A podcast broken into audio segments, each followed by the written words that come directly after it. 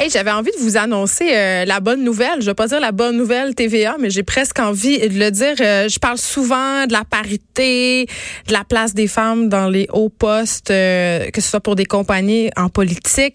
Et là, aujourd'hui, la, la Finlandaise, pardon, Sana Marin devient à 34 ans le plus jeune chef de gouvernement sur la planète. Donc, comme quoi les choses changent. J'avais envie de vous dire ça. Depuis quelque temps, l'actualité me fait des jambettes. J'aimerais ça être, j'aimerais ça être capable de ne plus parler de parité, que ça soit plus un sujet d'émission. Fait continuez de même, les madames, à vous faire élire à la tête de pays. On s'en va tout de suite parler à Michel Barry, biologiste de la Fédération québécoise des chasseurs et pêcheurs du Québec, parce que là, nos cervidés québécois couraient un grand danger à cause de la maladie du cerf fou. Bonjour, Monsieur Barry. Oui, bonjour.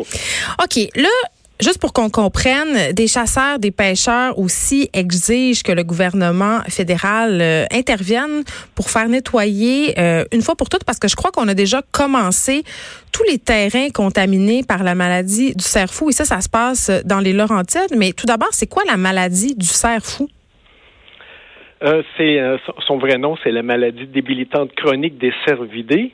C'est une maladie mortelle qui est transmise par un prion.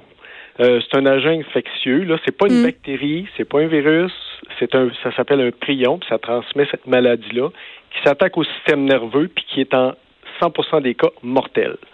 C'est une maladie qui vient dont on sait pas trop où, mais pour laquelle, en plus, il n'y a aucun traitement disponible. Et là, si je comprends bien, euh, cette maladie-là, bon, on parle de la maladie du cerveau, mais ça peut s'étendre à d'autres cervidés?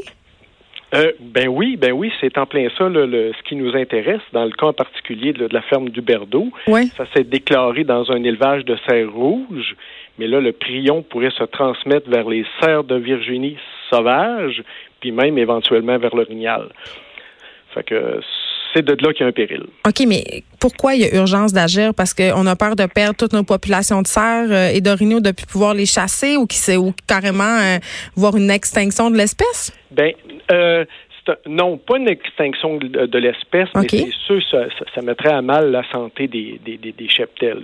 Mais pour vous pour vous donner une idée quand même, dans la gestion du cerf du Québec, là, le ministère des Forêts, de la Faune et des Parcs considère que la MDC, c'est euh, ça, ça, constitue l'enjeu le plus préoccupant euh, en ce qui a trait à la santé des cerfs. Fait que de toutes les maladies qui sont les plus dangereuses présentement pour le cerf de Virginie, c'est la MDC. Puis le problème, c'est que si la MDC se transmet à partir du site de la ferme vers les cerfs de Virginie sauvage, là, on sera plus capable de contrôler comme on a fait dans la ferme. Donc, on a peur que ça se transmette à l'ensemble de la population. Puis là, ben, à ce moment-là, ce que ça fait, c'est qu'on a une maladie qui se transmet chez une population, on n'est pas capable de contrôler. il y a beaucoup d'individus qui vont mourir, puis la chasse perd de son intérêt parce qu'on déconseille de manger la viande d'un animal malade. Mais c'est ça, là. Moi, je me demandais est-ce qu'il y a des risques pour la santé humaine, mettons, si on est en contact ou si on mange la viande d'un animal qui est contaminé par cette maladie-là? Euh, on le sait pas. On le sait pas. OK. C'est ce qui est rassurant. Oui, c'est ce qui est rassurant. En fait, il n'y a pas de cas. Euh, il n'y a pas à s'alarmer, c'est jamais arrivé que, que la maladie se transforme, mais on n'est pas capable de dire hors de tout doute qu'il n'y a pas de danger pour la santé humaine. Fait que y a-tu quelqu'un qui a, qui a, une chance à prendre avec sa santé? Non. Euh, c'est une maladie, en fait, là, pour situer un peu les gens qui se, qui se rapprochent de la tremblante du mouton ou la maladie de la vache folle, là, à laquelle on, il y avait eu des épisodes là, il y a quelques années. Mais ça, ça n'existait pas avant, ces maladies-là, euh, non, Monsieur Barry? Je sais eh, pas. C'est drôle, hein? Parce que des fois, pour plein de maladies, le monde dit on n'entendait pas parler de ça avant, mais pourtant, ah des parasites ou des... Non, mais ce que je veux dire, souvent dans les maladies, ils ont des. Ça a existé tout le temps. Mais la MDC, là, on ne sait pas d'où est-ce que ça sort. C'est comme s'il y avait une génération spontanée. C'est sûr qu'il y a une explication scientifique à quelque part, là, mais le premier cas de tout est arrivé aux États-Unis au milieu des années 1960. Fait que c'est une maladie complètement inconnue, d'un coup, poup, ça pop puis on ne sait pas vraiment d'où. Puis d'ailleurs, dans le cas de la ferme de Huberdo dans les Laurentides. Oui, c'est un gros foyer d'infection. Là, ils disent qu'il faut décontaminer l'enclos dans les plus brefs délais. Comment on... fait pour décontaminer? Une question de curiosité? Euh, j'en ai pas d'idée. Euh, parce qu'il y a différentes techniques qui sont utilisées pour décontaminer les sols, mais ça, je m'y connais pas du tout. Il y a des processus biologiques, il y a des processus chimiques. Puis l'abattage des bêtes, parce qu'on sait qu'on a ouvert des permis de chasse femelles, euh, boc, bébé aussi, là, pour un peu aider.